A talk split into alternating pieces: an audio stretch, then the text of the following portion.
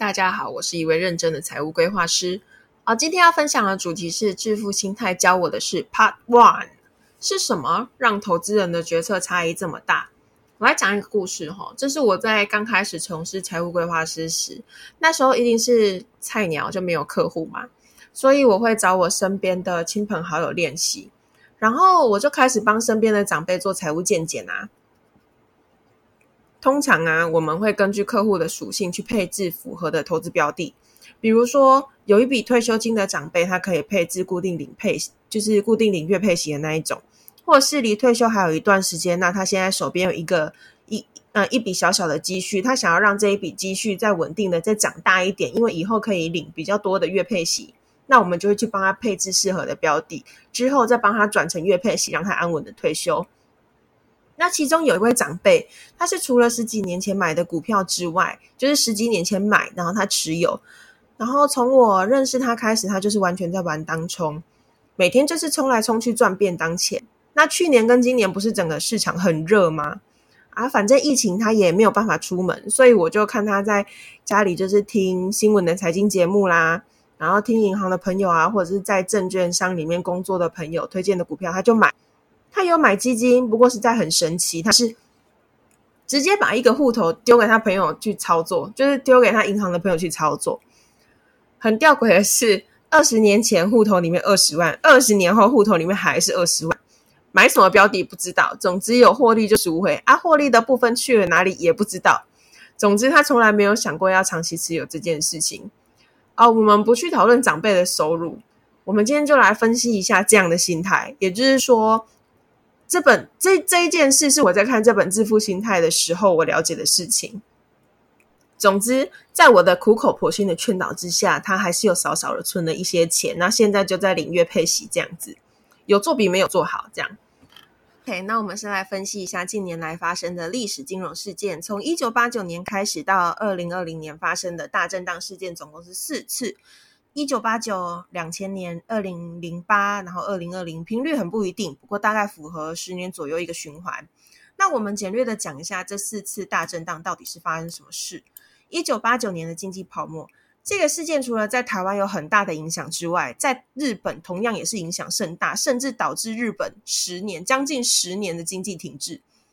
那呃，自一九六零年代以来，台湾的经济其实从那个时候开始迅速成长。无论是个人或者是政府，都开始累积资产。台湾所面临的国际经济形势也在这个时候有急剧的变化，出口贸易的竞争对手越来越多，其实也越来越强。那到一九八零年代初，其实台湾的整个产业结构就发生了很显著的变化。农业在那个时候已经很式微，然后工商业社会慢慢的形成。工资上涨，劳力密集的工业在那个时候也逐渐失去优势。那由于出口急剧增长，然后新台币随后被迫升值。一九九零年，曾经新台币来到最高是二十四点六二新台币兑一美元，期待升值使热钱大量的涌入市场，现金充斥，无处可走，导致股市跟房市就是还蛮畸形的发展，这样。在一九八五年到一九九零年这一段期间，短短五年便让台湾股价从六百三十六点攀升到一万两千六百八十二点。随后从一九九零年的二月一路往下开始跌，跌了十个月到两千四百八十五点停止。所以，我们以这个时间点来讲，如果换算成那位长辈的年纪，他应该是落在二十五岁左右。我猜他那时候应该没有玩股票，或者是至少他不是从这个时期开始玩。那。呃，我必须说，这个时期的，就是我有听过一个案例啦，也是一跟长一个长辈聊天，然后他那那个长辈他现在大概也快六六七十岁左右了，然后他就说，呃，那位长辈的老婆的爸爸，在他工作，就是以前可能就是那个年代，他其实赚了不少钱，然后都会投资到各家公，就是他有习惯去买股票存股这样子。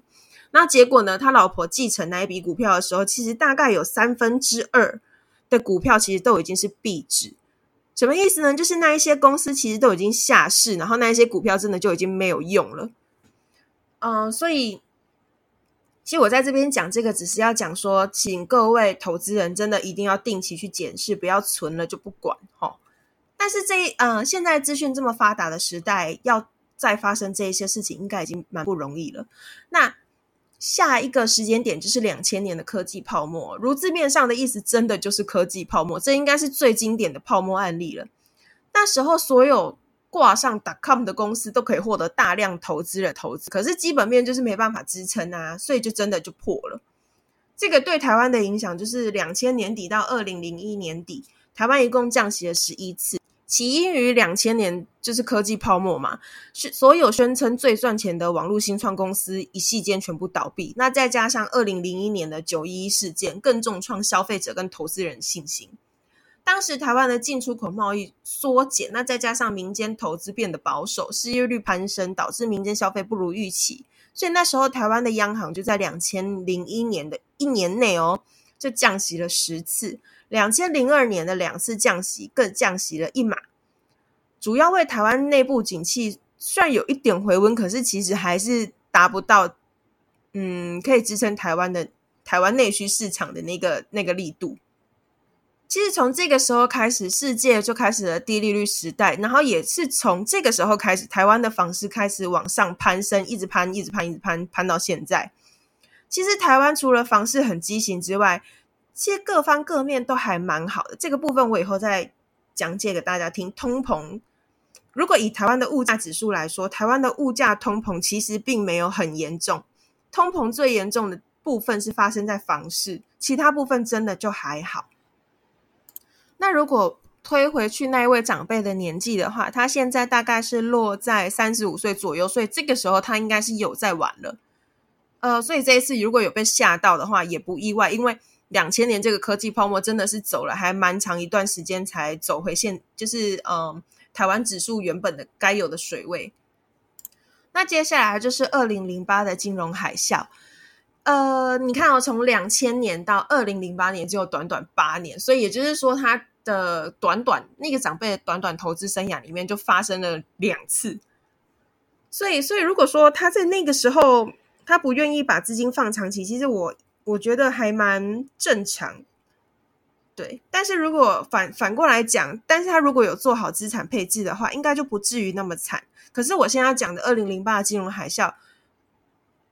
它是连债券都跌哦，它不是只有跌股市，它是连债券市场一起跌。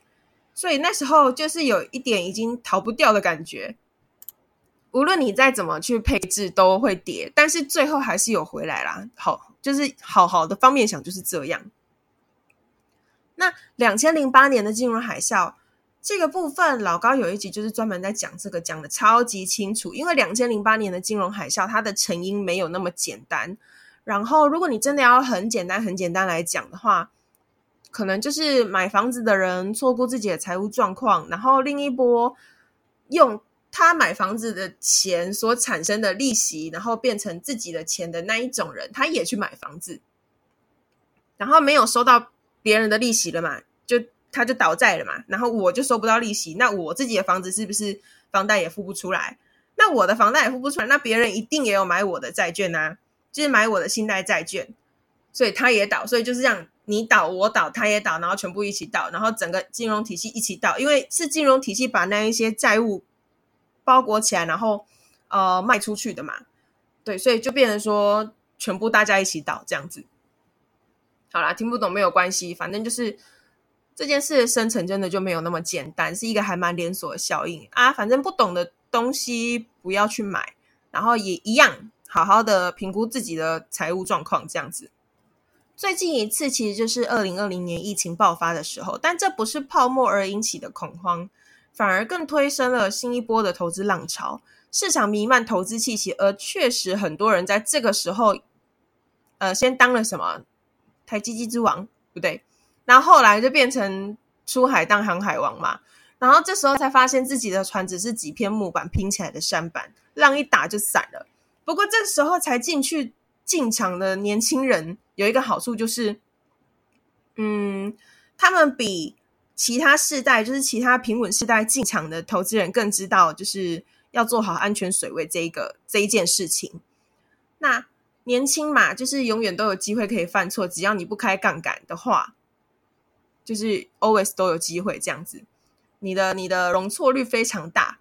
那就是吸取教训、修正之后就好了。因为现在这个时代真的已经不是靠死存钱就可以翻身的时代，真的要有一点投资。但是你要去知道说什么样的风险去换换什么样的报酬，它最大的风险是什么？我应该做到怎样是最安全？对你自己去评估。但如果你真的不会的话，你你们在私下问我就好。拉回正题，呃，以上的泡沫经济，其实在呃经过大概为数数个月到数年不等的时间，其实已经都到该有的位置，然后甚至过了那个该有位置之后，它都会比原本的还要再高。但是当时当时啊，一下子损失资产百分之八十的那种恐惧，应该是会深深的烙印在脑海中，挥之不去。总之，我后来就理解为什么那位长辈他不愿意把资金长期的放在标的里那种想法。谁知道什么时候会泡沫呢？换到现在来说，各位投资人是不是也多了一份危机意识了呢？还是要评估一下自己的财务状况，把安全水位做好，然后做好资产配置。以上就是今天的内容。我是库玛，一位认真的财务规划师。IG 搜寻蜜欢理财，感谢大家收听，我们下次见，拜拜。